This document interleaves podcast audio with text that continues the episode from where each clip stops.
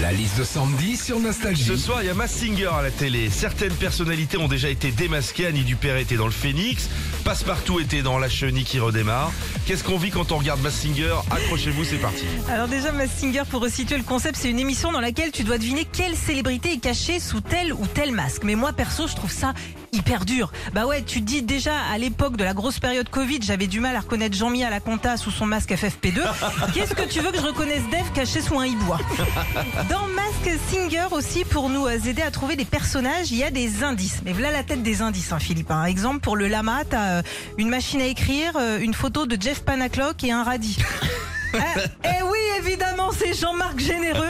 Ah d'accord, bah, j'avais pas forcément. hein. Et puis dans Mask Singer, chaque saison, sous l'un des personnages, il y a une star internationale. Mais c'est euh, toujours une petite déception quand même. hein.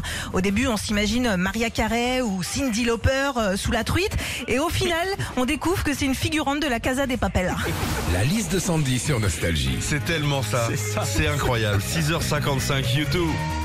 Nostalgie les plus grands tubes. Retrouvez Philippe et Sandy, 6h-9h sur Nostalgie.